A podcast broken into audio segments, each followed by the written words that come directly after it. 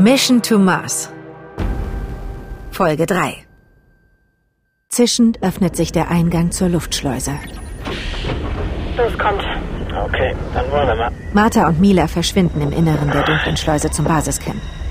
Während du Till hilfst, die Kryokapsel des Commanders in den schlauchförmigen Gang zu schieben, wirfst du nochmal einen Blick zurück auf die Ebene. Die Staubwand der sich nähernden Sturmfront zeichnet sich bereits am Horizont ab. Na dann, nichts wie rein in die gute Stube. Hallo? Pia? Irgendjemand da? Martha steht winkend vor einer Überwachungskamera an der Tür zum Stationsbereich. Ja, strange.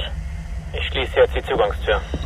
In einer wohlklingenden Komposition aus unterschiedlichen Klicklauten schließt sich die Verriegelung der Außentür hinter euch. Dann schießt ein Sauerstoff-Stickstoff-Gemisch in die Luftschleuse des Hauptzugangs und baut den notwendigen Innendruck auf. Im Handumdrehen hat sich in dem Gang die für euch lebensnotwendige künstliche Atmosphäre gebildet.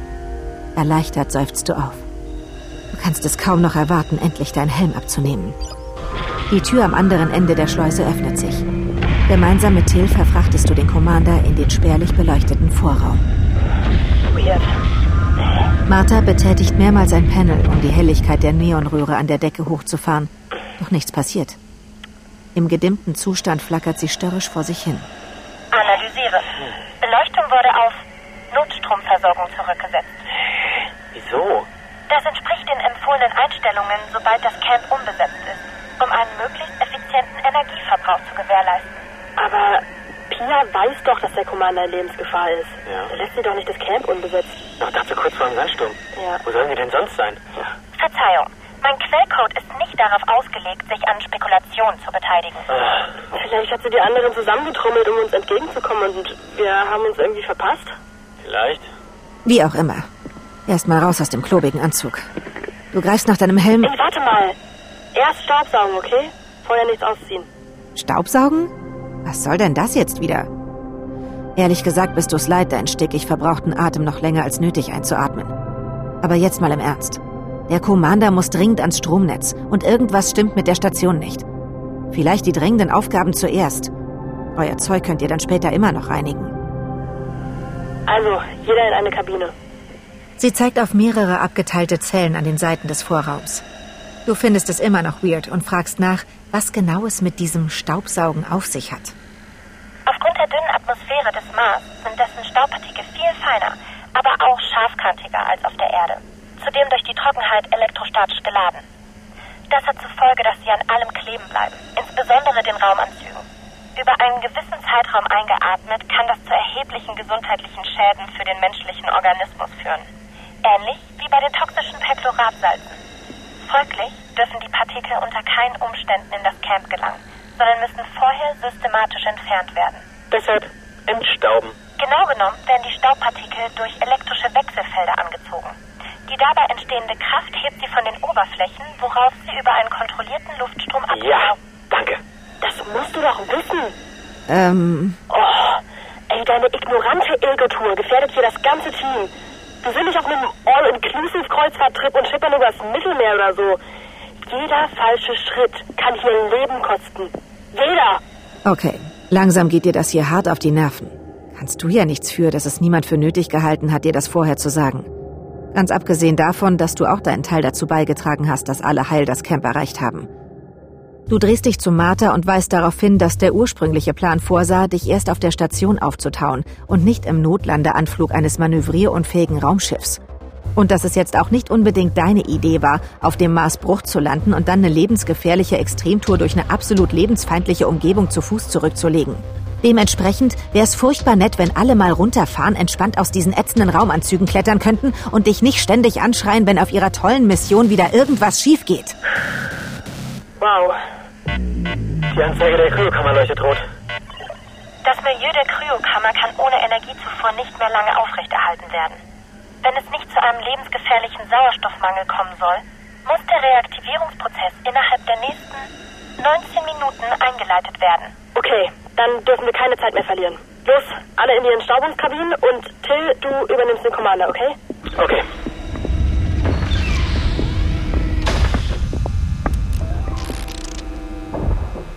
Am Anfang hörst du nur ein zartes Surren und bildest dir ein, eine Art Knistern zu spüren. Plötzlich beginnt die Deckenbeleuchtung immer unruhiger zu flackern. Das Licht blitzt auf und erlischt dann unvermittelt. Für einen langen Augenblick ist es stockdunkel und gespenstisch still. Endlich, nach einer gefühlten Ewigkeit, leuchtet die störrische Neonröhre wieder auf und das mehrstimmige Brummen diverser Apparaturen setzt sein beruhigendes Gemurmel fort, als sei nichts gewesen. Yep, das war spooky. Also irgendwas stimmt nicht mit der Stromversorgung. Das hat uns gerade noch gefehlt. Wenn der Commander eins braucht, dann ja wohl eine stabile Stromversorgung, damit der Auftauprozess eingeleitet werden kann. Das kriegen wir schon hin. Hoffentlich war der Entstaubungsprozess erfolgreich. Äh, Bestätigung? Ja, Die Lampen der kleinen Drohne beginnen wahllos zu blinken. Ihre Rotoren surren auf und sie fängt an, sich in immer wilderen Kreisen um die eigene Achse zu drehen. Dazu ertönt ein stotternd piepsendes Geräusch. nicht schon wieder. Neustart notwendig. Sicherheitsabfrage. Wie wird ein aufgrund seiner eigenen Masse in sich zusammengestürzter Stern genannt? Moment. Du warst zwar nicht auf so einem elitären Internat wie die beiden, aber auf den Kopf bist du schließlich auch nicht gefallen. Dazu hast du definitiv in der Vorbereitung etwas gelesen. Wenn etwas in sich zusammenstürzt, dann entsteht da ein Vakuum, eine Lücke, ein schwarzes Loch. Martha und Till blicken dich verblüfft an. Korrekt. Die Masse eines schwarzen Lochs ist so groß, dass seiner Gravitation nicht einmal Licht entkommen kann. Deshalb ist es fast vollkommen schwarz. Der Physiker Roger Penrose konnte beweisen, dass jeder Körper, der einem Gravitationskollaps unterworfen Mila, bitte, Analyse. Fremdpartikel zu 100% entfernt.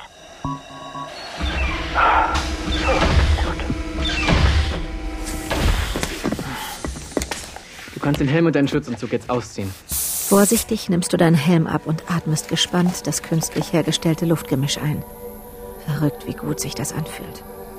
Und nein, du denkst jetzt nicht darüber nach, was passieren würde, wenn die dafür vorgesehenen Systeme ausfallen. Trotz der spärlichen Beleuchtung erkennst du, dass auch die Räume und Wände innerhalb der Station abgerundet sind. Es gibt kaum Ecken oder flache Flächen.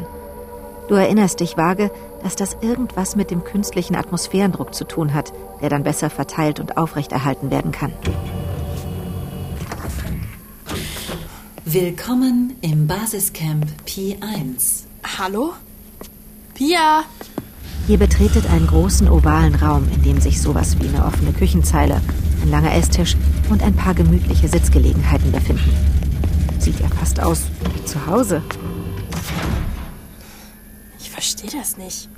Wo sind die denn? Eins nach dem anderen. Wir müssen zuerst den Commander versorgen. Die Wake-up-Vorrichtung befindet sich in der Krankenstation. Ihr folgt der kleinen Drohne in eines der angrenzenden Zimmer. Hier rüber, in die Nische da. So. Gemeinsam mit Till dockst du die Kryokapsel an die dafür vorgesehene Vorrichtung an. Der Commander dürfte gerettet sein.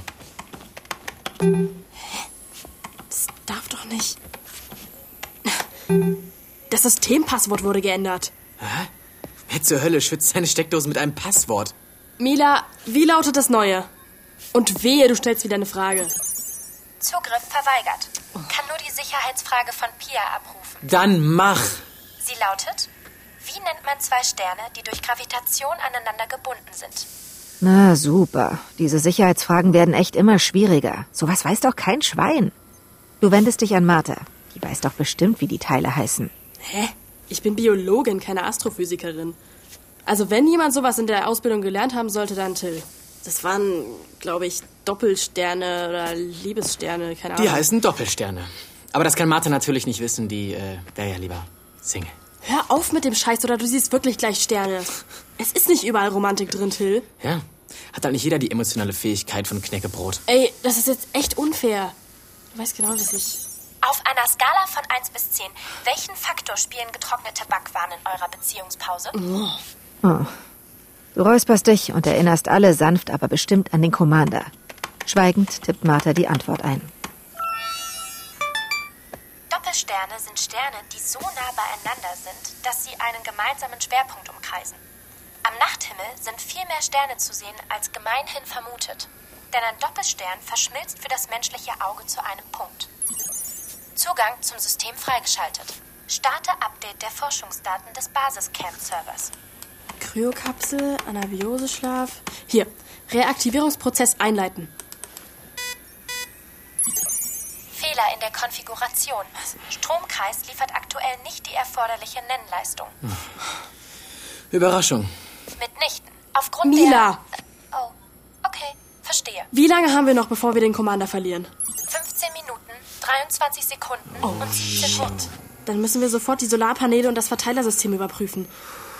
Wo genau liegt die Schaltzentrale des Camps? An der Nordostschleuse. Okay, nichts wie los. Oh, oh je.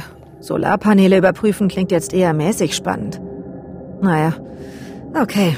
Geht ja schließlich drum, den Commander zu retten. Wichtige Sache. Und ihr habt nicht viel Zeit. Aber vielleicht schaffen die das ja auch ohne dich. Und mal ein paar Minuten ohne diese nervige Drohne wäre ja ganz nett.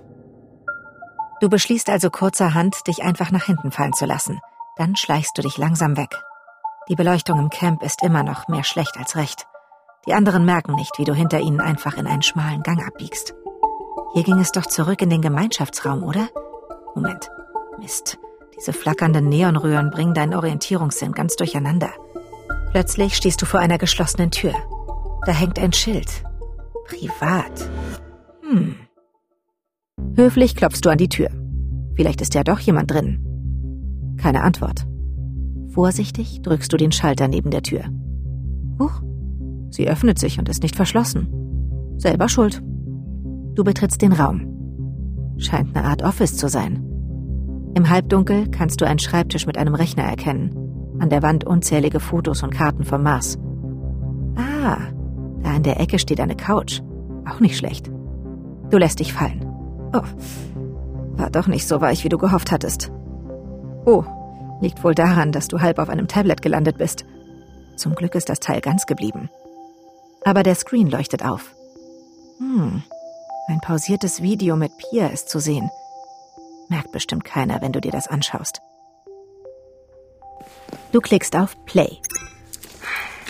Sol 97. Heute gab es schon wieder was mit Wasabi zu essen. Ist immer noch das einzig Essbare, was das Biolab herstellen kann. Hab aber eh nicht so viel Hunger. Die Klimakatastrophe auf der Erde schreitet viel zu schnell voran. Die letzten Versuchsreihen sind eindeutig. Dass Marsgestein wirklich was daran ändern kann, ist fraglich.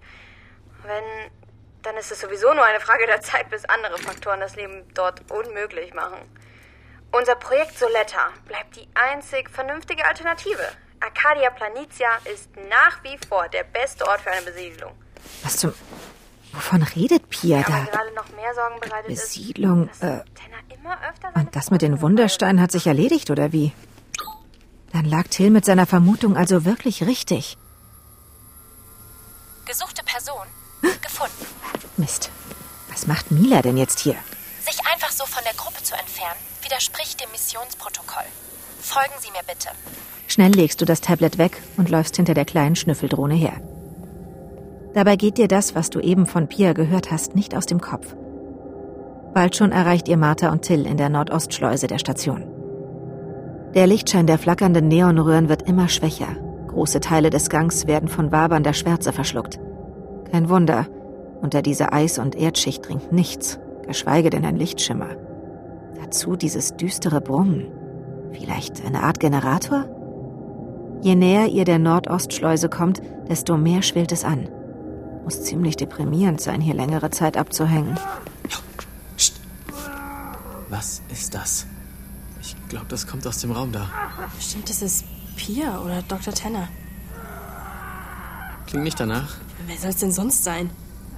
Oder was? Till hat recht, das klingt nicht menschlich. Eine Knarre oder sowas wäre jetzt irgendwie ganz nett. Nur so, fürs Gefühl. Waffen? Hallo? Wir befinden uns auf dem Mars. Ja, eben.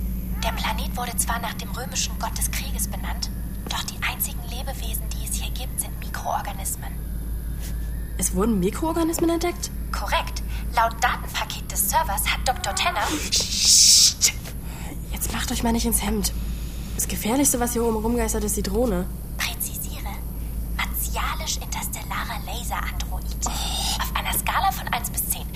Fand ich Klappe, verdammt! Langsam bewegt sich Martha zur Tür. Die seltsamen Geräusche und das unheimliche Schnaufen werden lauter. Vorsichtig späht ihr durch das Bullauge. An der Wand gegenüber zeichnet sich ein unförmiger Schatten ab. So, als sei er über etwas gebeugt. Scheiße. Was ist das? Mila fliegt nach oben, mitten ins Sichtfeld. Martha versucht, Mila zu verscheuchen. Mila! Runter, da nicht so auffällig. Und kommt dabei aus Versehen an den Türöffner. Shit. Die Silhouette erstarrt und blickt ruckartig in eure Richtung. Bewegungslos haltet ihr den Atem an. Dann, urplötzlich, sackt der schemenhafte Umriss in sich zusammen und die spärliche Beleuchtung erlischt schlagartig. Dann ist nichts mehr zu hören, geschweige denn zu sehen. Was jetzt? Gute Frage. Wie wär's, Mila in den Raum zu schicken, um ähm, mal zu sehen, was passiert? Immerhin ist sie ja jetzt nicht wirklich ein richtiges Lebewesen. Ach so, wenn drauf ankommt, schickst du also lieber eine Drohne vor, ja? Noch bevor du etwas sagen kannst, spielt Martha weiter Klugscheißerin. Come on. Es gibt auf dem Mars weder Aliens noch Monster. Das ist ein wissenschaftlicher Fakt. Mila, Licht. Aktiviere Scheinwerfer. Na dann mal los. Till wirft dir einen auffordernden Blick zu. Dann folgt er den beiden in den düsteren Raum. Tja, jetzt dämlich am Eingang rumzulümmeln, fühlt sich auch nicht richtig an. Du siehst zu, dass du hinterherkommst. Auf Zehenspitzen schleicht ihr euch durch den Raum. Zuckend frisst sich der schmale Lichtkegel durch die undurchdringliche Schwärze. Seltsam unförmige Geräte tauchen in der Dunkelheit auf und verschwinden sogleich wieder. Ein Laufband, Handelbank, Gewichte, wie in einem Fitnessstudio. Langsam nähert sich Milas Lichtstrahl dem bewegungslosen Dings. Orkan? Was machst du denn hier?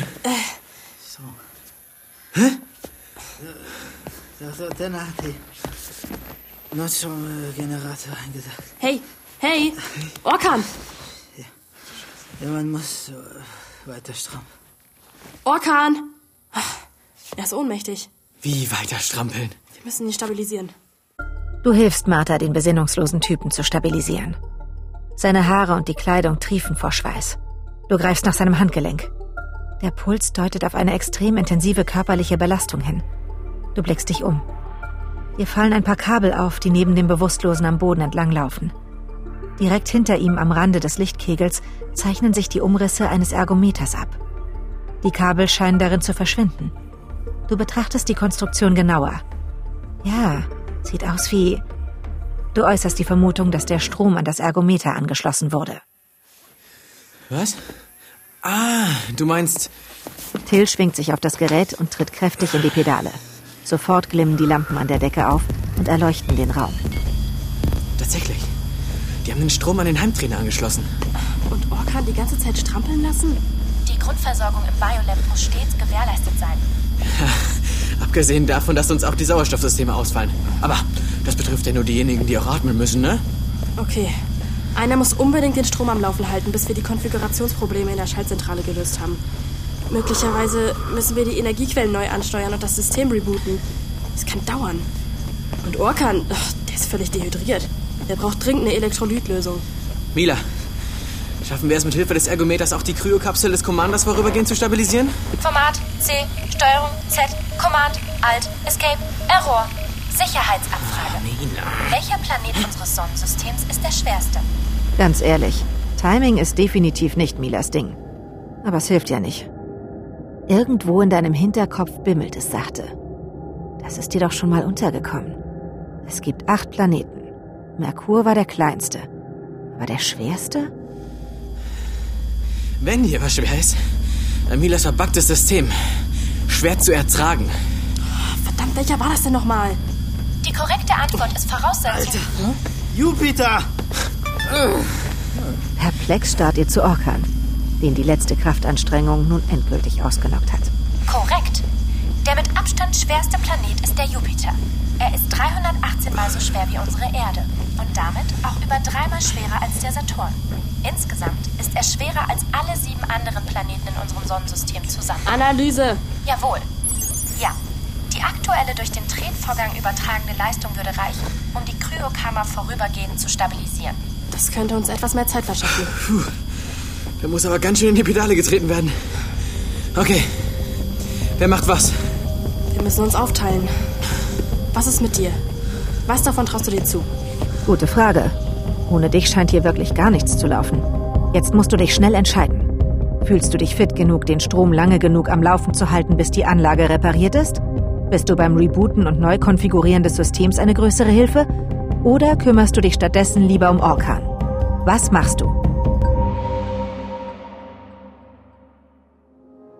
Wenn du das selbst entscheiden möchtest, spiele das interaktive Hörspiel Mission to Mars auf missiontomars.mdr.de oder auf den gängigen Smart Speakern.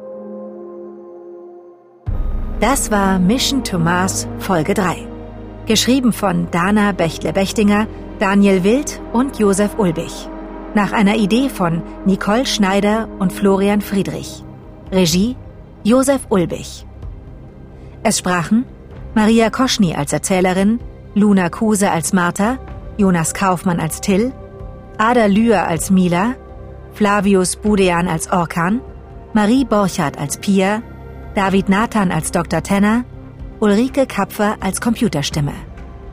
Aufnahmeleitung Nina Steiger. Aufnahme und Foley Artist Robert Lehnert. Arrangement und Sounddesign Thilo Masud und Valentin Röwenstrunk. Musik Epidemic Sound. Mischung Valentin Röwenstrunk. Produktionsleitung Thilo Masud und Josef Ulbich. Redaktion MDR Next Christine Schulz, Amelie Hüsny, Nicole Schneider und Florian Friedrich. Redaktionsleitung Christoph Ried und Anke Lindemann.